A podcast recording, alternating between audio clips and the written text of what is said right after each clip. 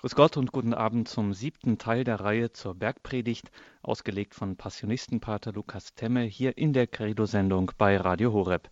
Mein Name ist Gregor Dornis, ich grüße Sie aus dem Horeb-Studio in Berlin, freue mich, dass Sie zu dieser guten Stunde mit Pater Lukas Temme eingeschaltet haben. Und wenn Sie uns in Südtirol bei Radio Maria hören, schön, dass auch Sie mit dabei sind.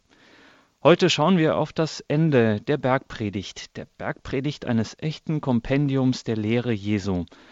Ja, und was ist solch ein Kompendium denn anderes als ein, besser, als der Weg zum echten, unverfälschten, gelingenden, ganz klassisch und fromm gesagt, seligen Leben?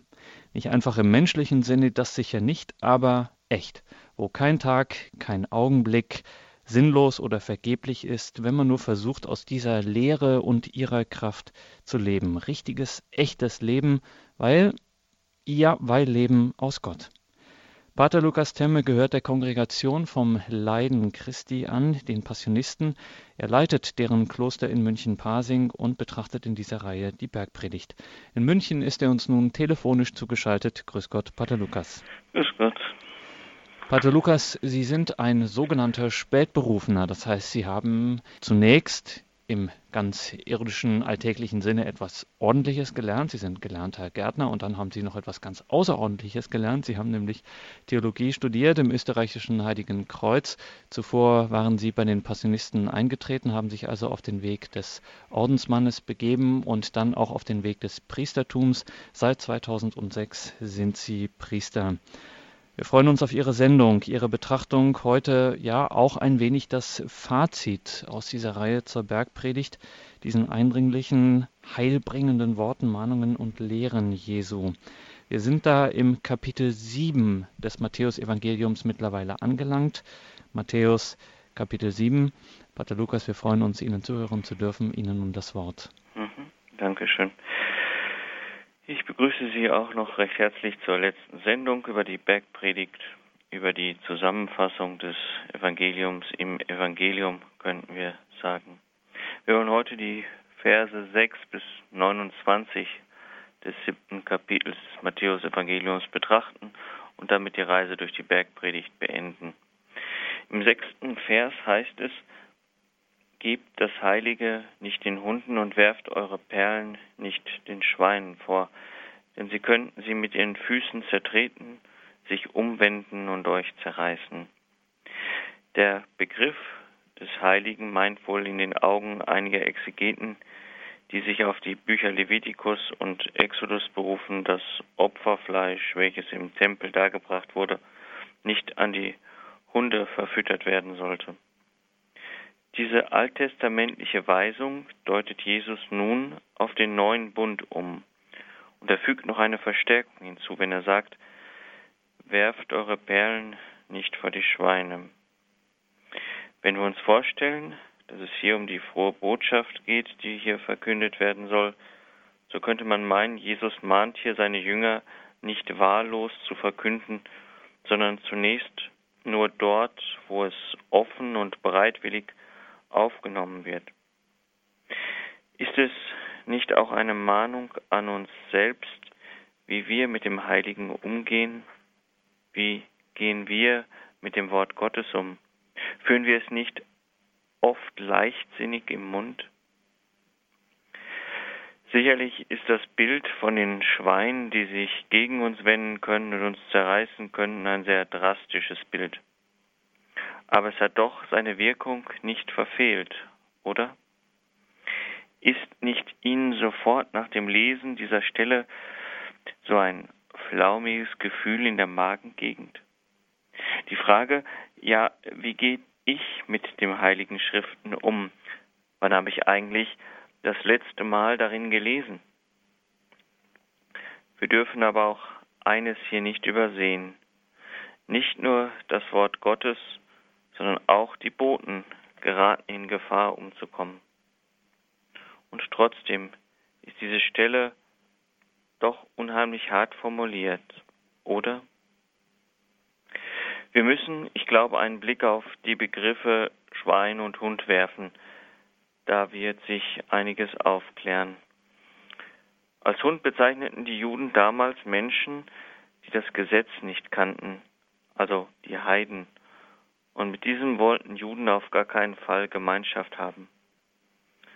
Und als die Schweine bezeichnet man im alten Judentum die Gesetzeshüter, vor allem die Römer, vielleicht weil sie den Eber in ihrem Wappen gehabt haben.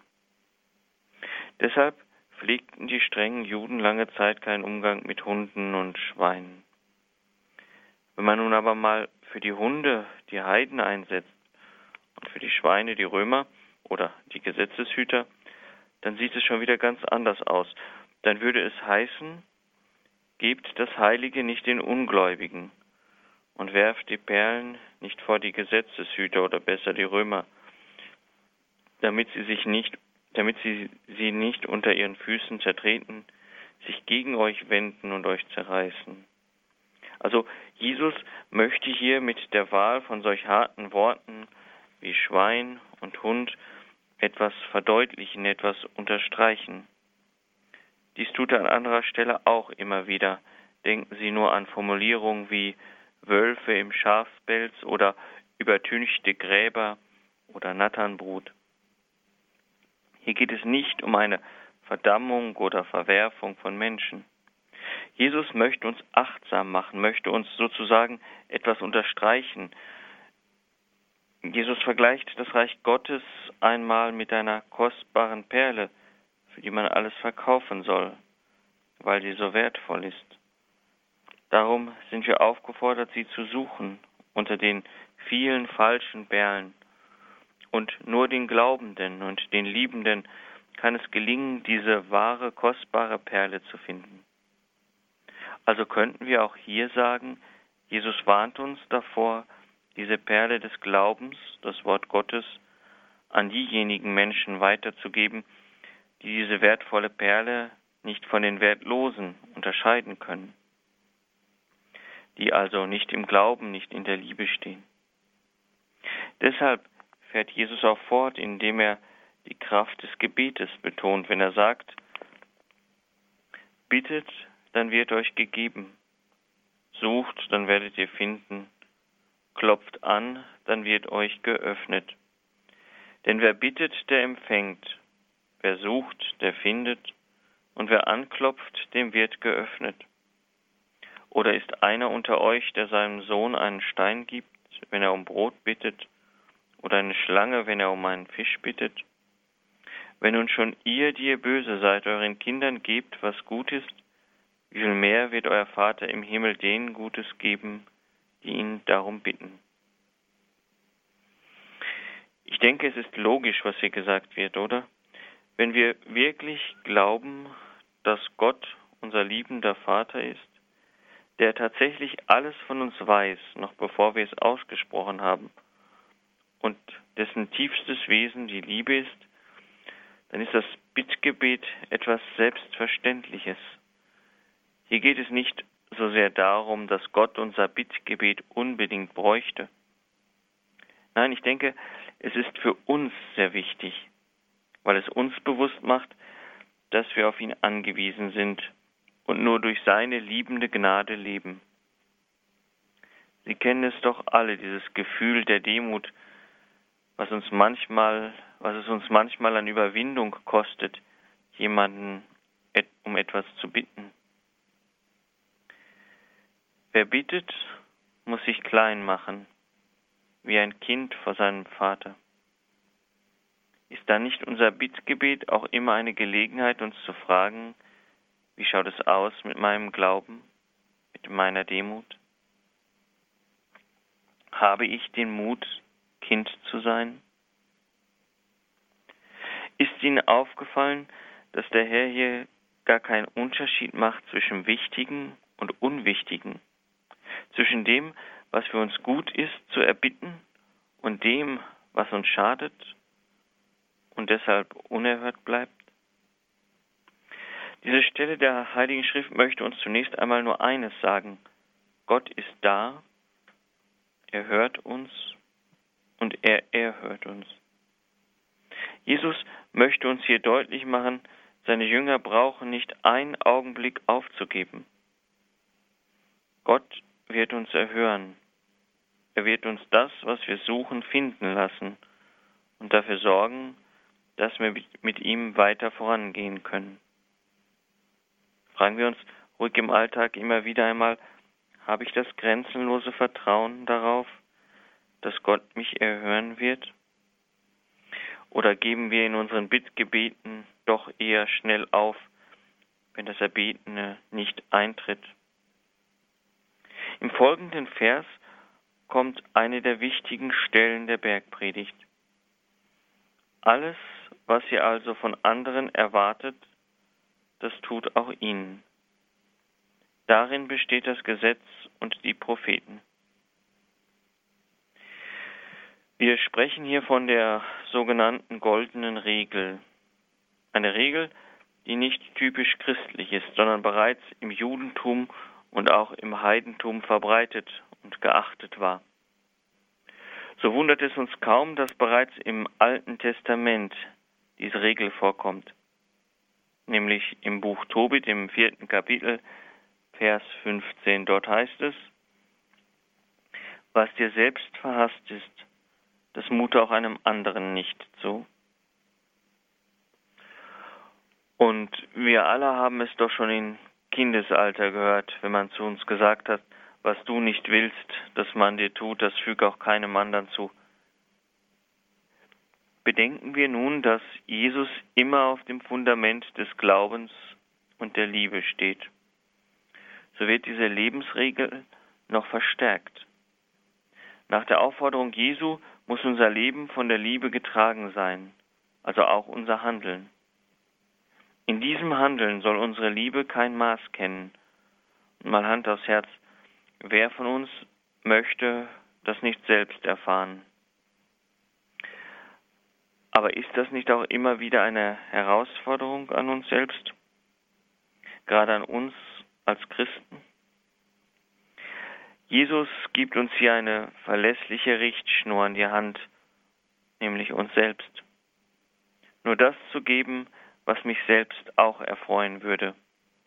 Oder das zu meiden, was mich selbst auch kränken und verletzen würde. Ich denke, dies ist ein ziemlich sicheres Hilfsmittel, das Rechte zu tun, eines ist, glaube ich, ganz wichtig festzuhalten. Matthäus verwendet die goldene Regel hier positiv. Er dreht sie um. Das heißt nicht, dass es die im Alten Testament nur in negativer Form gab. Aber Jesus wendet sie, wendet dieses, was dir selbst verhasst ist, das füge auch keinem anderen zu, in alles, was ihr von anderen erwartet, das tut auch ihnen. Sicherlich im Heidentum gab es diese positive Formulierung auch schon. Aber denken Sie bitte an das Fundament der Liebe. So, und nun ist es auch nicht nur vom Negativen zum Positiven formuliert, sondern auch von der Passivität zur Aktivität gewandelt. Sich nicht lieben lassen, sondern lieben.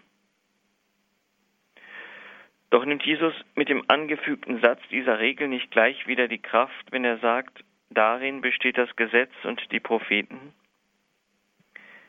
Nein, ich denke gerade andersherum.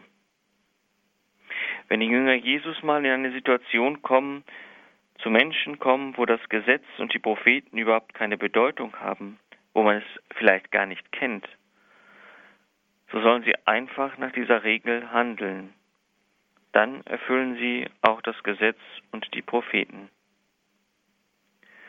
Natürlich ist das nicht so einfach, sich von seinen eigenen Wünschen belehren zu lassen, aber dies wäre der richtige Einstieg auf dem Weg zum Leben. Fragen wir uns an dieser Stelle, wie sieht es mit mir und mit den anderen aus? Ist mein Handeln geprägt von dem Wohlwollen dem Nächsten gegenüber oder erwische ich mich dabei, vieles aus Berechnung oder aus dem sturen Einhalten der Gesetze zu tun? Jesus füllt diese alte Weisheit mit dem Geist der Liebe. Und auch wir sind aufgerufen, es ihm gleich zu tun und unseren Alltag immer wieder neu mit diesem Geist der Liebe zu erfüllen. Schauen wir uns die nächsten Verse an. geht durch das enge Tor. Denn das Tor ist weit, das ins Verderben führt, und der Weg dahin ist breit und viele gehen auf ihm. Aber das Tor, das zum Leben führt, ist eng und der Weg dahin ist schmal und nur wenige finden ihn. Hier begegnet uns ein sehr altes Bild, welches Sie vielleicht schon aus dem Psalm kennen. Dort wird es benutzt, um den Weg, Werdegang des Frevlers und des Gerechten zu beschreiben. Doch Jesus nimmt hier noch ein zweites Bild hinzu, das vom Tor, und er stellt diese beiden nebeneinander.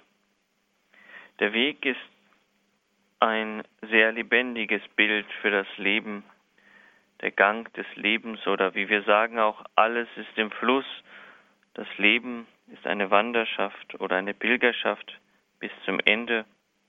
Oder manchmal sagen wir auch bis zum Tor des Lebens oder bis zum Tor des Himmels. Aber aufgepasst. Jesus dreht hier dieses bekannte Bildmotiv um. In unserem Vers, den wir eben gehört haben, steht das Tor nicht am Ende des Weges, sondern am Anfang. Es bestimmt somit den weiteren Weg. Ich denke, wir dürfen davon ausgehen, dass es sich um keinen Zufall handelt, sondern um eine bewusste Drehung. Damit bleibt der Evangelist Matthäus sich treu. Hier kommt es zu einer Konzentrierung auf das Wesentliche hin. Wenn Sie nur noch die goldene Regel im Kopf haben, diese wird hier bestätigt. Einziger Zugang zu Gesetz und Propheten ist das Gebot der Gottes und der Nächstenliebe. In diesem Bild vom Weg und vom Tor stellt uns Jesus zwei Möglichkeiten für unser Leben vor Augen. Entweder das breite und bequeme Tor, welches ins Verderben führt, aber leicht zu gehen ist, oder aber das enge Tor, welches zum Leben, zum ewigen Heil führt, aber doch beschwerlich ist. Bedenken wir, dass hier mit Leben etwas Vollkommenes gemeint ist, also etwas Endloses, Dauerndes, etwas Ewiges. Erschreckt Sie das nicht auch, liebe Hörerinnen und Hörer, dieses Verhältnis? Es sind viele, die auf dem breiten Weg ins Verderben gehen, und es sind wenige, die auf dem Weg ins Heil gehen.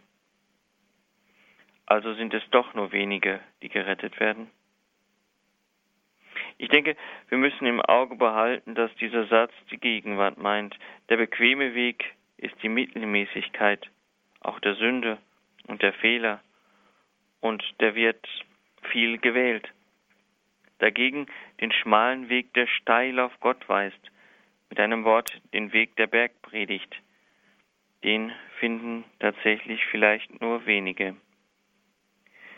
Dann liegt aber alles Gewicht auf den Aufruf gleich zu Beginn. Geht durch das enge Tor. Heißt das denn nicht, strengt euch an, Bemüht euch mit aller eurer Kraft, dass ihr zu den wenigen gehört, die durch dieses enge Tor hindurchkommen. Jesus will hier unseren Eifer stärken, uns ermutigen, mit Schwung und aller Kraft diesen schmalen Weg zu suchen. Und mal ehrlich, es ist doch gar nicht unsere Sache, darüber nachzudenken, wie viele gerettet werden oder nicht. Jeder mühe sich selbst, durch dieses enge Tor zu kommen. Jesus sagt in den weiteren Versen 15 bis 20 etwas über die falschen Propheten aus. Heute wieder zur Reihe von Pater Lukas Temme zur Bergpredigt. Das ist der siebte und abschließende Teil. Wir sind im Matthäusevangelium im Kapitel 7 ab den Vers 6, da heißt es gleich, gebt das Heilige nicht den Hunden und werft eure Perlen nicht den Schweinen vor, denn sie könnten sie mit ihren Füßen zertreten und sich umwenden und euch zerreißen. Jesus mahnt uns hier auf unseren Umgang mit dem Heiligen, mit dem Wort Gottes zu achten und diese recht harten Bilder von den Hunden und Schweinen meinten, meinen Werft diesen kostbaren Schatz nicht wahllos vor euch her, seid behutsam und achtsam damit. Nur die Glaubenden und Liebenden können ihn vom Wertlosen unterscheiden und daher nur folgerichtig der anschließende Hinweis auf die Kraft des Gebetes. Alles unterschiedslos, ob angeblich wichtig oder unwichtig, was im Gebet vertrauensvoll vor den Vater gebracht wird, wird von ihm gehört, erhört, so dass wir immer mit ihm weiter vorangehen können. Und dann ein ganz entscheidender Satz. Alles, was ihr also von anderen erwartet, das tut auch ihnen. Darin besteht das Gesetz und die Propheten. Diese Regel gibt es zwar auch außerbiblisch, aber hier steht sie eben auf einem anderen Fundament. Darin bestehen Gesetz und Propheten, wo auch immer man ist, Wer so handelt, erfüllt Gesetz und Propheten. Diese alte Weisheit wird also von Jesus hier mit dem Geist der Liebe erfüllt. Dann gelangen wir auch durch das enge Tor, Vers 13, das wohlgemerkt nicht Ende, sondern gerade Anfang unseres Weges mit und zu Gott ist, der Zugang sozusagen zu Gott, zu Gesetz und Propheten.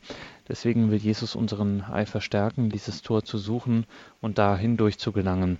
Weiter geht es nun mit dem Vers 15 im siebten Kapitel des Matthäus-Evangeliums. Pater Lukas, wir freuen uns, Ihnen weiter zuhören zu dürfen. Schauen wir uns die folgenden Verse an. Hütet euch vor den falschen Propheten. Sie kommen zu euch wie harmlose Schafe, in Wirklichkeit aber sind sie reißende Wölfe. An ihren Früchten werdet ihr sie erkennen. Erntet man etwa von Dornen Trauben oder von Disteln Feigen? Jeder gute Baum bringt gute Früchte hervor, ein schlechter Baum aber schlechte. Ein guter Baum kann keine schlechten Früchte hervorbringen und ein schlechter Baum keine guten. Jeder Baum, der keine guten Früchte hervorbringt, wird umgehauen und ins Feuer geworfen. An ihren Früchten also werdet ihr sie erkennen. Auch hier benutzt Jesus eigentlich zwei Bilder. Zunächst einmal das vom Wolf, der sich als Schaf gibt, aber in Wirklichkeit ein reißender Wolf ist. Diese Propheten mischen sich unter die Herde Gottes und geben vor, dem Willen Gottes genau zu kennen, aber eigentlich nur sich selbst im Blick suchen sie ihren Vorteil, ihre Bestätigung oder wollen ihr Ansehen stärken. Irgendwann kommt es aber auf und sie zeigen ihr wahres Gesicht. Die Schafe werden dann völlig orientierungslos und führungslos sein und sind völlig diesen falschen Propheten ausgeliefert. Jesus fügt diesem Bild noch ein weiteres an. Die Jünger sollen auf die Früchte dieser Propheten achten, ob sie gute Früchte hervorbringen oder nicht. Wenn sie nämlich von Gott gesandt sind und seinem Willen tun, dann werden sie auch gute Früchte hervorbringen. Wenn sie aber nur aus eigenem Interesse handeln, können sie nur schlechte Früchte bringen. Das Bild vom Baum und seinen Früchten verdeutlicht dies. Worte können täuschen. Reden können gut sein, ohne dass sie groß verpflichten. Aber die Früchte, meint der gelebte und umgesetzte Glaube im Alltag, der kann nicht täuschen. So wie der Baum und seine Früchte eine Einheit bildet, so ist es auch mit dem Menschen. Auch er bildet eine Einheit in seinem Denken, Wollen, in seiner Gesinnung und in seinem Handeln. Wenn also ein Mensch die Gebote Gottes nur nach außen erfüllt und in seinem Inneren weit weg ist vom Sinn dieses, dieser Gebote, es also an der Liebe fehlen lässt, wird es auch einmal nach außen sichtbar werden. Wir dürfen hier nicht den Fehler machen und nur die einzelnen für sich stehenden Taten eines Menschen sehen. Jesus benutzt hier das Bild des Baumes und er spricht nicht davon, ob wir eine schlechte Frucht am Baum finden, sondern er spricht von den schlechten Früchten, nämlich in ihrer Gesamtheit. Also ist die Frucht beim Menschen immer sein ganzes Leben, nicht die einzelne Tat. Aber auch wir sind aufgerufen, auf uns selbst zu achten und zu sehen, wie es mit unserem Inneren und Äußeren ist, ob wir eine Einheit sind, ob unser tun mit dem, was wir denken und wollen, übereinstimmt. Im Anschluss an dieses Bild sagt Jesus etwas über die wahren oder besser eigentlich über die falschen Jünger aus. Er sagt dort, nicht jeder, der zu mir sagt, Herr, Herr, wird in das Himmelreich kommen, sondern nur wer den Willen meines Vaters im Himmel erfüllt. Viele werden an jenem Tag zu mir sagen, Herr, Herr, sind wir nicht in deinem Namen als Propheten aufgetreten? Und haben wir nicht in deinem Namen Dämonen ausgetrieben und mit deinem Namen viele Wunder verbracht? Dann werde ich ihnen antworten, ich kenne euch nicht. Weg von mir, Übertreter des Gesetzes. Wollte man diese Sätze zusammenfassen, so könnte man sagen, auf die Worte kommt es nicht an, sondern auf die Taten. Unser Glaube muss sich in der Tat ausdrücken. In der goldenen Regel sagt Jesus sehr genau, worauf es ankommt. Alles, was ihr von anderen erwartet, das tut auch ihnen. Das ist erschreckend kurz, wenn man an die vielen Worte und vieltausendseitigen Erklärungen denkt, mit denen wir Menschen uns gegenseitig zu belehren versuchen. Wie ein Aufruf zur Unterscheidung der Geister klingen die Worte, die wir gerade gehört haben.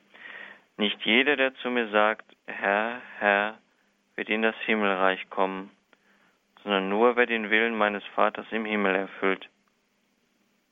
Ich denke, diese Worte sind von großer Aktualität. Wir leben in einer Zeit der vielen Worte. Leben wir auch in einer Zeit der frommen Reden? Sie macht uns aufmerksam, dass unser Glaube sich nicht im Mundwerk erschöpfen kann und darf, sondern zu ihm auch das Handwerk gehört. Das Bekenntnis der Lippen darf nicht zu einem Lippenbekenntnis verkommen, und in betenden Händen muss man auch ansehen, dass es Hände sind, die arbeiten. Diese Werke aber dürfen nur ein Ziel haben, den Willen des Vaters im Himmel zu erfüllen. Aber kann man den Schriftgelehrten und den hohen Priestern vorwerfen, sie seien Übertreter des Gesetzes? Wohl nicht. So ist aber der Ausruf, weg von mir, ihr Übertreter des Gesetzes, auch gar nicht zu verstehen. Wir dürfen hier nicht die Gebote und Gesetze im Einzelnen vor Augen haben. Auch hier ist wieder das Gebot der Gottes- und Nächstenliebe gemeint. Wir müssen uns am Tag des Gerichtes von unserem Herrn einmal fragen lassen, ob die Liebe immer der Ausgangspunkt unseres Denkens und Tuns war oder ob wir aus Eigeninteressen oberflächlich und halbherzig gehandelt haben. Die Bergpredigt schließt mit dem Bild vom Hausbau. Wir können, könnten sagen, dass uns dieses Gleichnis noch einmal den Sinn der gesamten Bergpredigt vor Augen führen möchte. Die Bergpredigt, ausgelegt von Pater Lukas Temme von den Passionisten in München-Pasing. Dies ist heute der siebte Teil dieser Reihe in der Credo-Sendung bei Radio Horeb und Radio Maria in Südtirol. Wir sind da gerade bei dem Wort von den falschen Propheten. Matthäus Kapitel 7, Verse 15 fortfolgende. Hütet euch vor den falschen Propheten, sie kommen zu euch wie harmlose Schafe, in Wirklichkeit aber sind sie reißende Wölfe. An ihren Früchten werdet ihr sie erkennen. Und dann geht es später weiter. Nicht jeder, der zu mir sagt, Herr, Herr, wird in das Himmelreich kommen, sondern nur wer den Willen meines Vaters im Himmel erfüllt. Man wird also die wahren Propheten von den falschen, kann man unterscheiden eben an ihren Früchten. Und das heißt nicht nur am Einzelnen, sondern wenn von den Früchten die Rede ist, dann meint das immer das ganze Leben. Es ist der Glaube tätig das ganze Leben. Er erschöpft sich eben nicht, wie es Pater Lukas so prägnant formuliert hat, im Mundwerken, sondern im Handwerken. Und dann sind eben auch, wie am Ende dieses Absatzes, die Übertreter des Gesetzes äh, diejenigen, zu denen Jesus sagt, weg von mir. Es sind die, die gegen das Gebot der Gottes- und Nächstenliebe verstoßen. Auch diese Verse, diese Worte Jesu greifen in die Gegenwart. Unser Zeugnis ist gefragt, das lebendige Zeugnis des Glaubens, das nicht einfach nur sich im Reden erschöpft und ergeht, sondern wirklich ein tätiges Tun ist. Es geht nun weiter mit dem abschließenden Wort der Bergpredigt vom Haus auf dem Felsen ab dem Vers 24 im siebten Kapitel des Matthäusevangeliums und wir hören weiter Pater Lukas Temme in seiner Reihe zur Bergpredigt. Schauen wir uns das Gleichnis vom Hausbau an. Wer diese meine Worte hört und danach handelt, ist wie ein kluger Mann, der sein Haus auf Fels baut. Als nun die, ein Wolkenbruch kam und die Wassermassen heranfluteten, als die Stürme tobten und an dem Haus rüttelten, da stürzte es nicht ein, denn es war auf Fels gebaut. Wer aber meine Worte hört und nicht danach handelt, ist wie ein unvernünftiger Mann, der sein Haus auf Sand baute. Als nun ein Wolkenbruch kam und die Wassermassen heranfluteten, als die Stürme tobten und an dem Haus rüttelten, da stürzte es ein und wurde völlig zerstört. Der größte Unterschied zu anderen Stellen im Matthäusevangelium ist sicherlich der, dass die Bergpredigt nicht mit dem Hinweis auf eine Verwerfung im Gericht endet. Aber nun erstmal zum Gleichnis vom Hausbau. Finden Sie nicht auch, dass dieses Gleichnis unheimlich stark ist? Es ist wie ein Spiegel, welcher dem Hörer oder Leser vorgehalten wird. Es ist, als stellt Jesus uns die Frage, welches Haus wollt ihr mit eurem Leben bauen? Es gibt nur diese beiden Möglichkeiten. Entweder hält das Haus unseres Lebens den Angriffen stand oder es fällt zusammen. Etwas zerstört gibt's nicht. Und mit diesem Bild wird uns auch noch einmal gesagt, dass unser Christsein etwas mit dem Tun zu tun hat, das Jesus am Ende der Bergpredigt benutzt das Bild vom Hausbau. Ist das Haus unseres Glaubens auf Fels oder auf Sand gebaut? Worauf es gebaut sein müsste, das sagt uns der viel zitierte gesunde Menschenverstand. Worauf es wirklich gebaut ist, das sagt uns der ehrliche Blick in die Wirklichkeit unseres Alltags. Ich denke, es ist keine Schwarzmalerei, wenn wir für unsere Zeit und unsere Generation feststellen müssen, dass die Fundamente unseres Glaubens schon stark unterspült sind. Ein Christsein, das aus Sand gebaut ist, kann den Herausforderungen der Gegenwart nicht gewachsen sein. Wer das Haus seines Glaubens neu bauen will, der beginnt am besten damit, die Fundamente zu überprüfen. Wenn den Worten keine Taten mehr folgen, oder wenn die Taten die Worte Lügen strafen, dann ist nicht nur das Haus unseres Glaubens in Gefahr, sondern auch das Haus des Lebens. Von dieser Logik dürfen wir auch betroffen sein. Und wenn wir klug sind, dann entziehen wir uns ihrer nicht und schauen öfter nach, wie es mit unseren Fundamenten aussieht. Wichtig ist, denke ich, dass es hier nicht um Erfolg in diesem Leben geht, sein Haus hier zu sichern und sich zu mühen. Ein Heiliger aus unserem Orden, der heilige Gabriel Prosenti, hat einmal in einem Brief geschrieben, hier bauen wir das Haus, in dem wir nicht 50 oder 60 oder gar 100 Jahre wohnen, nein, in dem wir eine ganze Ewigkeit wohnen werden.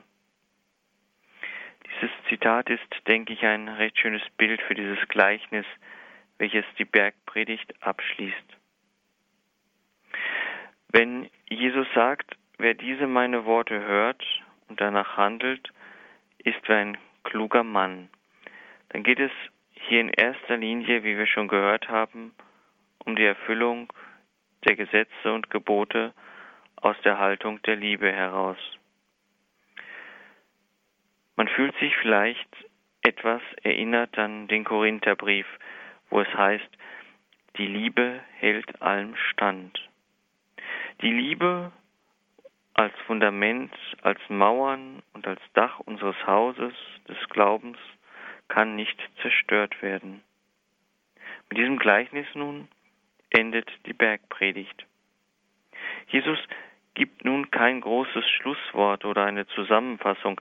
Nein, dieses Gleichnis vom Hausbau ist so einprägsam, steht so bildhaft vor dem geistigen Auge des Hörers, dass es eigentlich keine weitere Erklärung mehr braucht.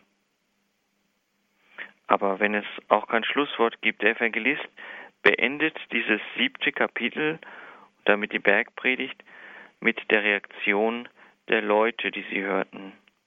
Er schreibt dort, als Jesus die Rede beendet hatte, war die Menge sehr betroffen von seiner Lehre, denn er lehrte sie wie einer, der göttliche Vollmacht hat und nicht wie ihre Schriftgelehrten.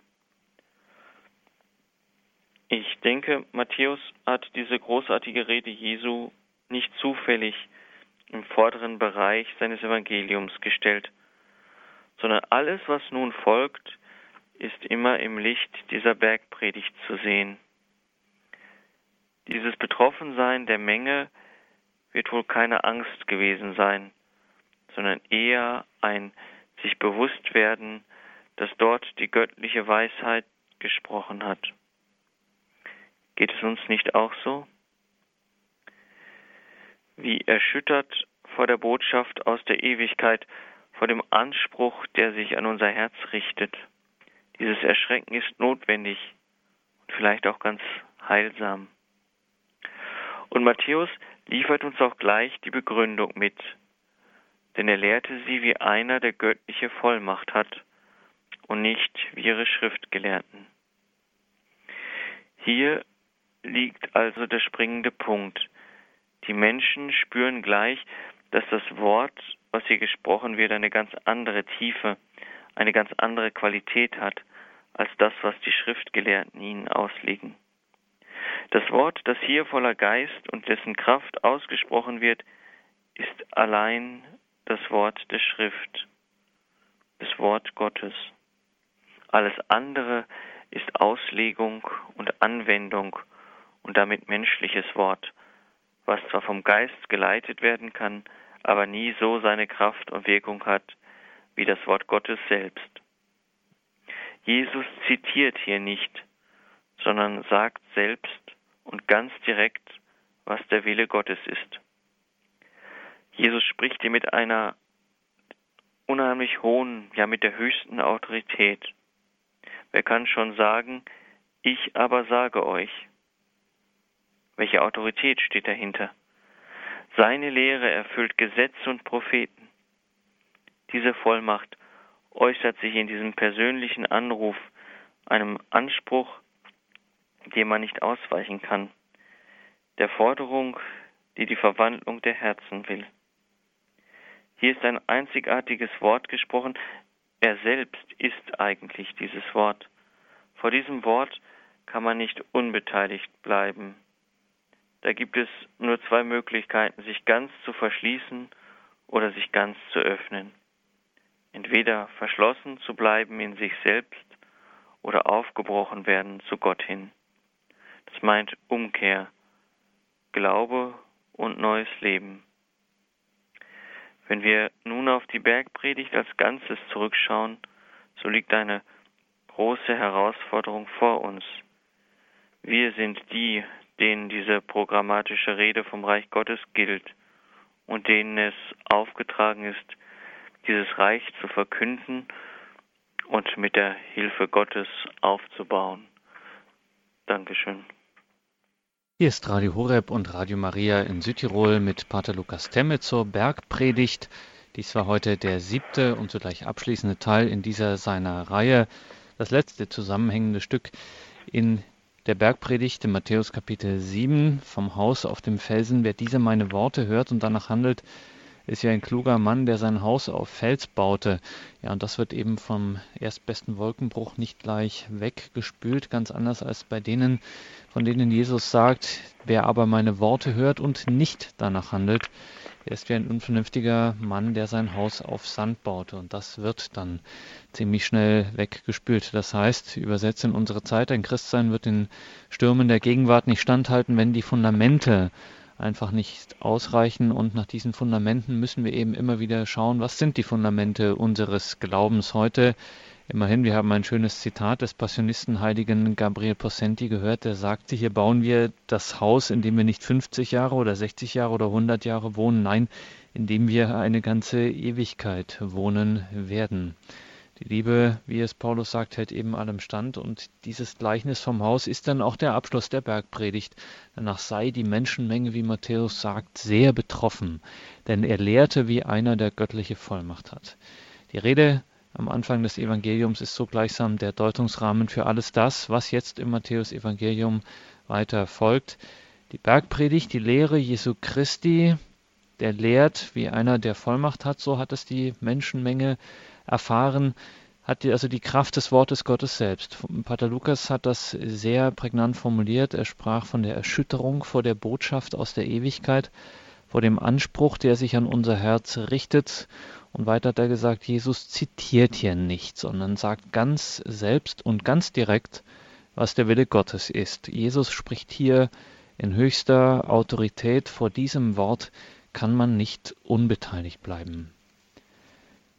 Pater Lukas, vielen Dank dafür. Vor diesem Wort kann man nicht unbeteiligt bleiben. Jetzt gehen wir nochmal zurück in diesen abschließenden Text wiederum. Wir haben es von Ihnen gehört. Sehr dichte, sehr ernste Worte. Eines davon an Ihren Früchten ähm, werdet ihr sie erkennen. Wir haben ja in der Bergpredigt in dieser Reihe immer schon gemerkt, ein bisschen äh, kann man oder sind diese Worte Jesu immer an uns selbst gerichtet? Also wir sollen zunächst mal nicht schauen, was sagt er über andere, sondern was sagt er über uns selbst. Und jetzt gibt es spezielle Zeiten in der Kirche, im Kirchenjahr. Natürlich gilt das immer, aber für bestimmte Zeiten ganz besonders, so auch zum Beispiel für die Fastenzeit, dass man in sich hineinhorcht und in sich mal hineinschaut, wie steht es denn um mich, um meinen Glauben? Und könnte man da sagen, dass vielleicht so ein Schauen auf die Früchte vielleicht auch ein ganz gutes äh, Barometer dafür sein könnte, wie es denn mit meinem Glauben steht, dass man sich vielleicht in seinem eigenen Leben mal fragt, wie oder, oder was, was tut mein Glaube eigentlich, mein Leben? Äh, gibt es da Früchte oder, naja, seien wir ehrlich, erschöpfe ich mich so ein bisschen im Reden? Mhm. Ja, sicherlich. Sicherlich tut immer wieder der, der Blick auf die Früchte Not, aber man darf dann auch jetzt nicht krampfhaft nach Früchten suchen. Ne? Ich glaube, darin besteht die Gefahr. Was mir so gut gefällt hier in der Bergpredigt ist einfach, es geht hier nicht um die Frucht schlechthin, sondern um die Früchte. Und an unserem Lebensbaum, wenn ich das mal so vergleichen kann, da wird es auch die eine oder andere Frucht geben, wo der Wurm drin ist oder mhm. die faul ist, ja. Es kommt auf die Gesamtheit unseres, unserer Frucht an, die das Leben bringt. Sicherlich ist es immer wieder wichtig zu schauen, welche Früchte kommen hervor, aber man darf dann auch nicht in Panik verfallen, wenn auch bei uns die eine oder andere Frucht wurmstichig ist, ja. Sondern dieses Vertrauen darauf, dass Gott unser Leben auch als eine Gesamtheit sieht. Ja, als eine Gesamtheit der Früchte Geht das so ein bisschen in die Richtung dieses Wortes von äh, Jesus, das wir jetzt auch hatten? Alles, was ihr von anderen erwartet, das tut auch ihnen. Darin besteht das Gesetz und die Propheten, was sie dahin ausgelegt haben, dass er dass er das zum Beispiel zu den Jüngern sagt, die dann eben in Gegenden kommen, wo Gesetz und Propheten gar keine Rolle spielen, wo man einfach sagt, Gottes und Nächstenliebe, das oberste Gebot, das erste Gebot, wenn du das in deinem Leben beherzigst, dann erfüllst du das schon. Dann sind schon Gesetze und Propheten erfüllt. Ja, genau. Immer wieder dieses, dieses Hinhorchen, ähm, handle ich aus der Liebe zu Gott heraus, handle ich aus der Liebe zum Nächsten heraus. Ja, denn ähm, er sagt ja auch, dahin besteht das Gesetz und die Propheten. Wenn ich das zum Fundament meines Glaubens, meiner, meines Handelns, Tuns und was vielleicht noch viel wichtiger ist, auch des Denkens mache, ähm, da kann eigentlich gar nicht so viel schiefgehen. Und das ist dann noch gar nicht auf irgendwelche Effekthascherei bedacht. Und die Erfahrung lehrt, dass meistens dann ähm, ganz große Früchte dabei hervorkommen und ganz erstaunliche. Also zum Beispiel ein klassisches Beispiel, was vielleicht ein wenig klischeehaft ist, aber doch sehr ernst zu nehmen und sehr beeindruckend, Mutter Teresa, deren Frömmigkeit sicherlich der Welt komplett fremd war ähm, jedenfalls in unserem Breitengraden, die, wo man das äh, eigentlich kaum noch in außerchristlichen Kreisen hätte nachvollziehen können, was sich da eigentlich für dahinter verbirgt. Aber trotzdem hat jeder sofort gesehen, hier passiert etwas ganz, ganz Großes. Ich glaube, dass durch unser Tun viel mehr Leute hellhörig auf Jesus, auf Christus werden als durch unser Reden. Die Frage auslösen, dass sich Menschen fragen, warum macht er das eigentlich so oder warum lebt er so? Ja, ich glaube, so müssten wir handeln. So wie man die zwischenmenschliche Liebe zum Beispiel, sei es in der Partnerschaft, auch nicht, auch nicht ähm, groß lehren kann. Man kann da natürlich hinführen, ohne jeden Zweifel, aber trotzdem, man kann sie nicht lehren. Aber wenn man das sieht oder wenn man das erlebt, jeder kennt das aus dem Alltag, wenn man ein Paar sieht, das so richtig verliebt ist, äh, dann macht das schon was mit einem. Dann hat das äh, was äh, sehr, sehr, wahr, sehr Wahrhaftiges und Authentisches. Ja, genau. Um dieses Handeln aus der Liebe zu Christus und zum Nächsten heraus, ich glaube, das ist das, das Wichtige und auch das Fazit der Bergpredigt. Ne? Immer wieder ist in der Bergpredigt auch vom Gebet die Rede. Der Herr mahnt uns sehr stark, immer wieder ins Gebet zu gehen. Und hier ist auch davon die Rede, dass Gott, der jetzt alles von uns weiß, der uns hört und der uns erhört. Thema Bittgebet. Da haben wir ja oft, wir bitten um dieses und jenes, wir bitten darum, dass dieses und jenes passiert. Und ähm, Gott, so haben sie uns gesagt, der uns besser kennt oder der uns, ja, der alles von uns weiß, paraphrasiert, der uns besser kennt als wir selbst, das hatten sie auch schon mal in dieser Reihe gesagt, könnte man diesen Satz ein bisschen noch umkehren. Wer immer wieder in welchen Situationen auch immer und wie es ihm sein Alltag auch immer erlaubt, wer sich darin übt, regelmäßig ins Gebet zu gehen, der lernt sich am Ende auch selber besser kennen. Der partizipiert sozusagen an dem Wissen, äh, das Gott von einem selber hat. Mhm. Das mit Sicherheit, weil uns ja auch bewusst wird, Geschöpf Gottes zu sein, Werkzeug Gottes zu sein. Ne? Und dass es unsere Aufgabe ist, dieses im Gebet hinhören auf den Willen des Vaters und zu sagen, ja, du weißt ja, was das Beste für mich ist und daraus handle ich aus diesem Wissen heraus, was ich im Gebet als den Willen Gottes erkenne. Und das schafft ja dann auch eine unglaubliche Erleichterung eigentlich ja. von diesem Zwang, auch wie wir es vorhin hatten, so zwanghaft ähm, dann irgendwie zu schauen, mache ich die, das richtig oder jenes. Allein schon die Tatsache, wenn man jetzt mal bedenkt, dass in welcher Vollmacht diese Worte gesprochen sind, Jesus traut uns das ja zu. Es ist ja nicht so, dass er sagt, macht ihr, müsst ihr aber eigentlich was leisten, was gar nicht möglich ist, sondern er sagt nur Mut, drauf los, richtet euer Herz auf Gott, dann kann nichts schiefgehen. Hm. Aber er lässt uns auch wieder die Freiheit, ne? diese zwei Wege, ne? und das enge und das mhm. breite Tor und so weiter. Er schiebt uns, sag ich mal, zwar in die richtige Richtung, aber die Entscheidung letztendlich, durch das enge Tor zu wollen, lässt er uns. Er will, dass wir da durchgehen, keine Frage. Aber die freie Entscheidung, die bleibt. Also ist eigentlich, könnte man sagen, ist eigentlich in vielen Fällen eigentlich das unser Problem, dass wir gar nicht durchs enge Tor wollen. Also es ist nicht der böse Gott, der sagt, du aber nicht, du wirst hier aussortiert, sondern es sind eigentlich wir, die vor dem engen Tor stehen und sagen, oh nee, komm, zu eng. Ich nehme, die, ich nehme den bequemen Weg. Hier gibt es eine Rolltreppe. Und da hinten ist bunte Musik und Rummelplatz, da gefällt es mir besser. Ja, um, wir haben vielleicht ein bisschen Angst vor dem Schweiß, den, der uns das mhm. kosten wird, ja, durch dieses Tor zu gehen.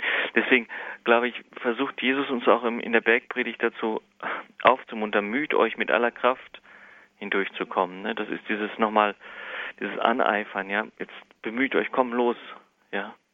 Sie haben auch dieses wunderbare Zitat eines ihrer Ordensheiligen gebracht von diesem Hausbau, dass es eben nicht darum geht, jetzt ein Haus für 50, 60 oder 100 Jahre zu bauen, sondern das Haus, das Jesus hier meint, dass wir auf Felsen bauen und nicht auf Sand bauen sollen, das geht auf die ganze Ewigkeit.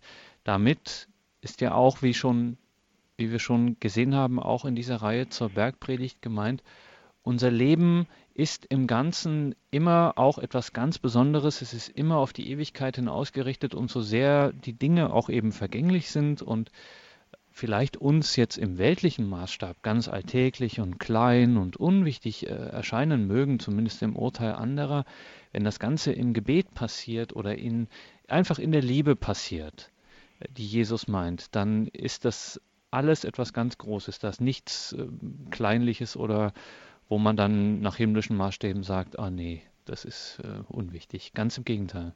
Hm. Ich glaube, das Wichtige ist ähm, nicht, wie groß die Tat ist, was wir tun, nicht wie, wie herausragend wichtig das alles ist, sondern mit welcher Liebe wir daran gehen. Ja.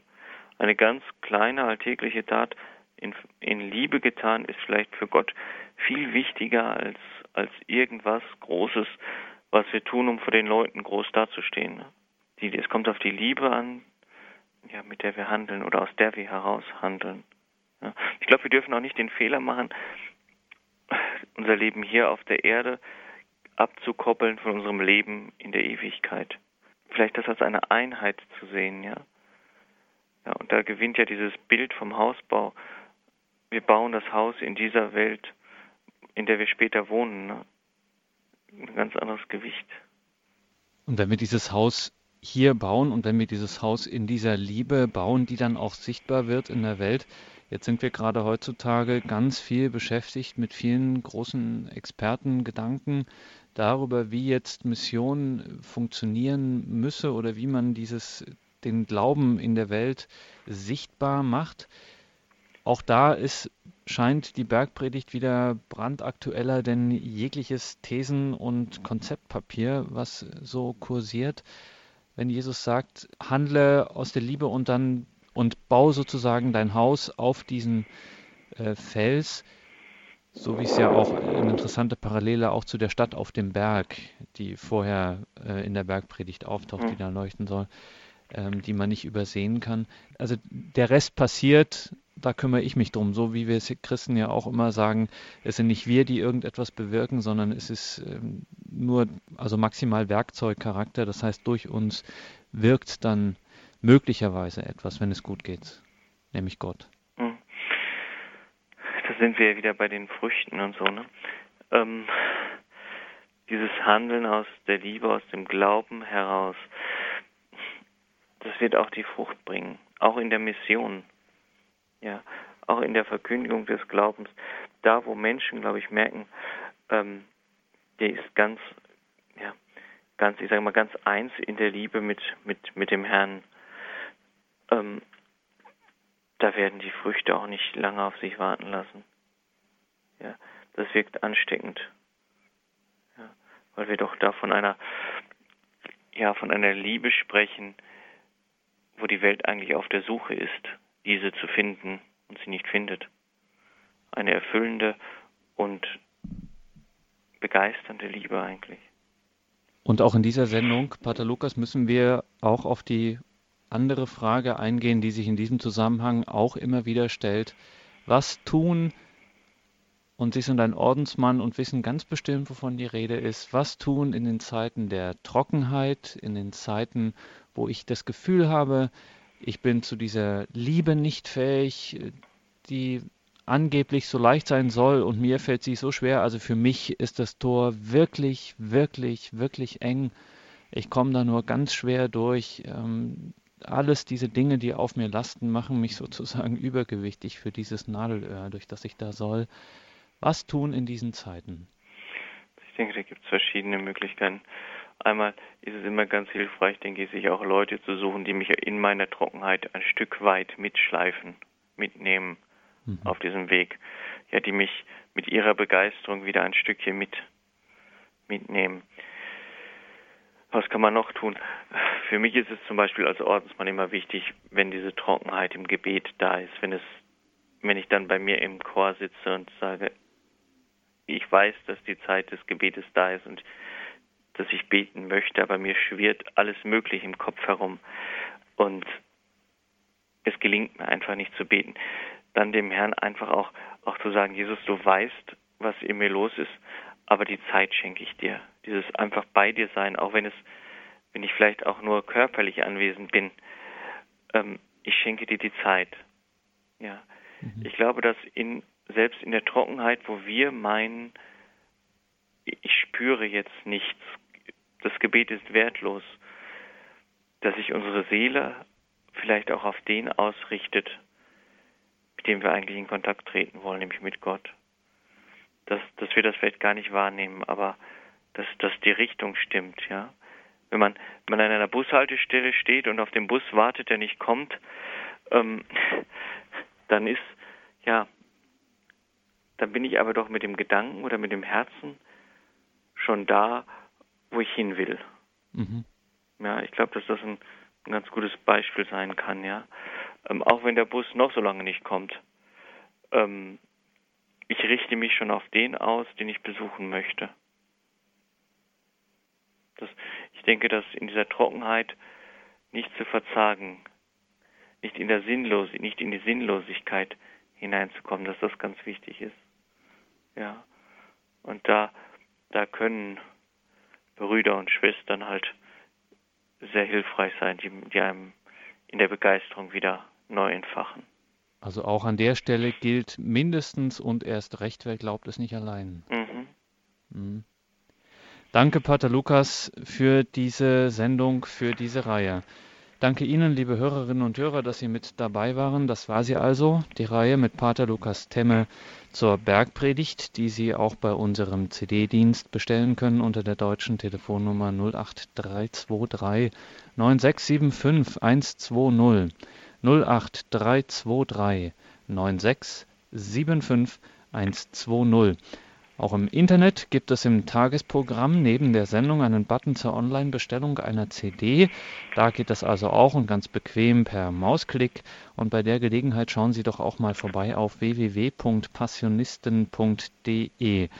Dort finden Sie jede Menge Multimedia zur Spiritualität der Passionisten, auch eine ganz großartige Predigt von vor einiger Zeit des damaligen Kardinals Ratzinger, die er in, im Kloster in Schwarzenfeld gehalten hat. Das ist ein sehr interessanter, sehr aufschlussreicher, lehrreicher und beeindruckender Blick auf die Passionisten Natürlich finden Sie auch aktuelle Infos, so zum Beispiel ein Hinweis auf den morgigen Abend, morgen Abend, 18.03.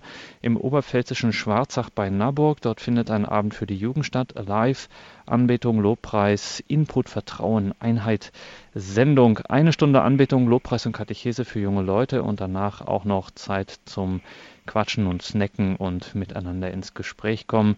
Wie gesagt, Details auf passionisten.de mit geistlichen Texten, Videos und Audios. Auf jeden Fall ein lohnender Ausflug dieser Homepage. Pater Lukas beendet zwar diese Reihe zur Bergpredigt, bleibt Ihnen, liebe Hörerinnen und Hörer, natürlich aber erhalten. Sie hören ihn wieder am hohen Donnerstag in der Heiligen Woche, dem grünen Donnerstagabend, an dieser Stelle in der Credo-Sendung. Danke, Pater Lukas, für heute. Vergelt's Gott. Dürfen wir Sie zum Abschluss wie immer um Ihr priesterliches Segensgebet für uns mhm. bitten. Der Herr sei mit euch. Und mit deinem Geiste. Es segne euch auf die Fürsprache des unbefleckten Herzens Mariens, der allmächtige Gott, der Vater und der Sohn und der Heilige Geist. Amen. Amen. Gelobt sei Jesus Christus. In Ewigkeit. Amen.